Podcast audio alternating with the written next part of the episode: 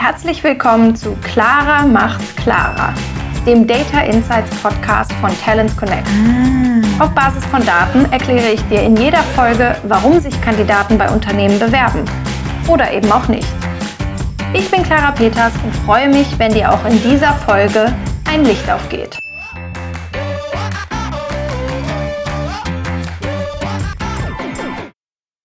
Seit Ende 2018 können Menschen in Deutschland neben männlich und weiblich auch den Eintrag divers im Geburtenregister wählen. Da das allgemeine Gleichbehandlungsgesetz vorschreibt, dass Stellen geschlechtsneutral ausgeschrieben werden müssen, haben die meisten Stellentitel in Deutschland seitdem den Zusatz MWD hinter dem Stellentitel stehen. Das steht für männlich, weiblich, divers.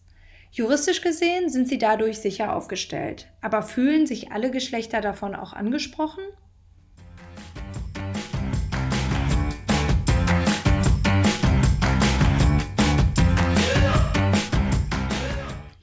In unseren Daten sehen wir, dass etwa die Hälfte der Nutzerinnen in den Jobshops unserer Kunden männlich sind und die andere Hälfte weiblich. Diese demografischen Daten erhalten wir von Google Analytics, die sie durch das Nutzungs- und Kaufverhalten dieser Nutzerinnen im Internet ermitteln.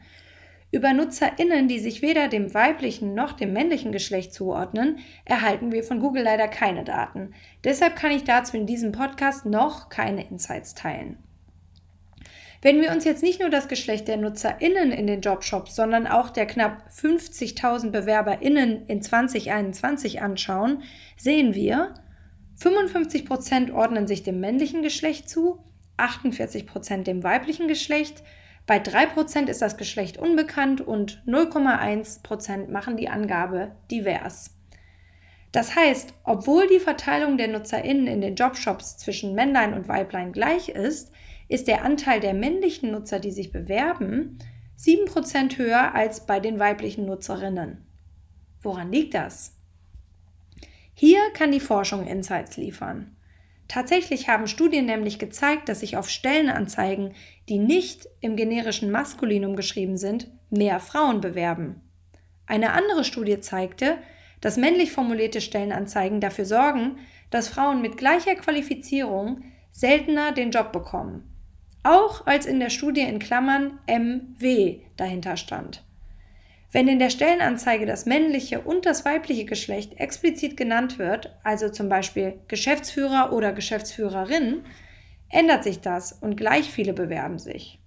Weil Sprache formt Denken und das beeinflusst nicht nur die BewerberInnen unterbewusst, sondern auch die Recruiter bei der Einstellungsentscheidung. Das heißt, wenn du wirklich möchtest, dass sich alle Geschlechter durch deine Stellenausschreibung angesprochen fühlen und bewerben, reicht nicht das MWD im Stellentitel. Es gibt unterschiedliche Möglichkeiten, wie du gendern kannst. Erstens, du kannst feminisieren, also das männliche und weibliche Geschlecht nennen, zum Beispiel Lehrer und Lehrerin. Zweitens, du kannst neutral formulieren, also Lehrende oder Lehrkraft. Bei manchen Begriffen ist das aber gar nicht so einfach, einen geschlechtsneutralen Begriff zu finden. Oder du kannst drittens Genderzeichen benutzen. Sternchen, Unterstrich oder Doppelpunkt. Das sind ein Platzhalter für alle, die sich weder dem männlichen noch dem weiblichen Geschlecht zuordnen. Insgesamt solltest du insbesondere beim Stellentitel darauf achten, Begriffe zu nutzen, nach denen Kandidatinnen auch wirklich suchen. Denn du willst ja auch, dass deine Stelle in Suchmaschinen gefunden wird. Dabei kann die Google Trends Suche helfen. Dort kannst du einfach verschiedene Begriffe gegeneinander testen, um herauszufinden, nach welcher Form am meisten gesucht wird. Fazit. Wenn du möchtest, dass alle Geschlechter sich von deinen Stellenanzeigen angesprochen fühlen und sich auch bewerben, reicht nicht ein MWD im Titel der sonst im generischen Maskulinum verfassten Stellenanzeige, auch wenn das aus juristischer Sicht vielleicht reicht. Beim Gendern hast du viele verschiedene Möglichkeiten, darunter das Ausschreiben der männlichen und weiblichen Form, geschlechtsneutrale Bezeichnungen oder Genderzeichen wie Doppelpunkte.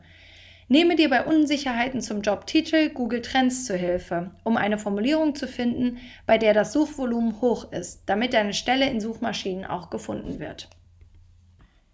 Ich hoffe, diese Podcast-Folge hat dir gefallen und du konntest einiges für dich mitnehmen.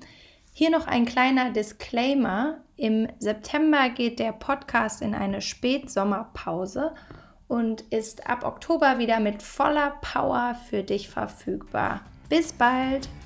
Wenn du Fragen, Kommentare oder Anregungen hast, melde dich gerne direkt bei mir. Meine Kontaktdaten stehen in den Show Notes.